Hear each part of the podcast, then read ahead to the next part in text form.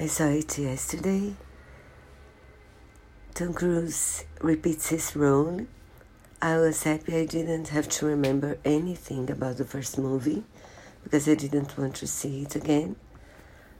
I don't think I remember this one much either in a few years, but it was fun.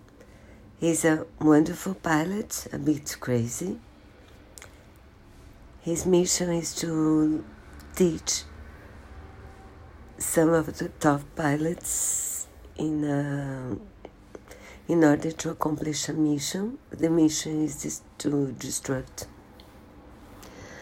a nuclear plant very hidden, owned by an enemy. And the problem is that the plant is hidden in a canyon, so almost impossible to fly inside the canyon, get his target, and run away from it. So the bosses consider it a suicide mission, but Tom wants the, the pilots to get away free and accomplish the mission as well. And he has some problems because a friend of his a friend of his was killed in the first movie and his um, had his career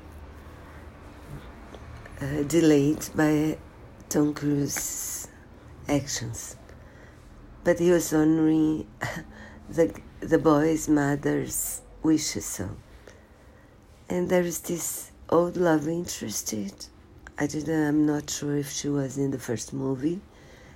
Anyway so you know it was fun wonderful images of the planes flying and everything. It was fun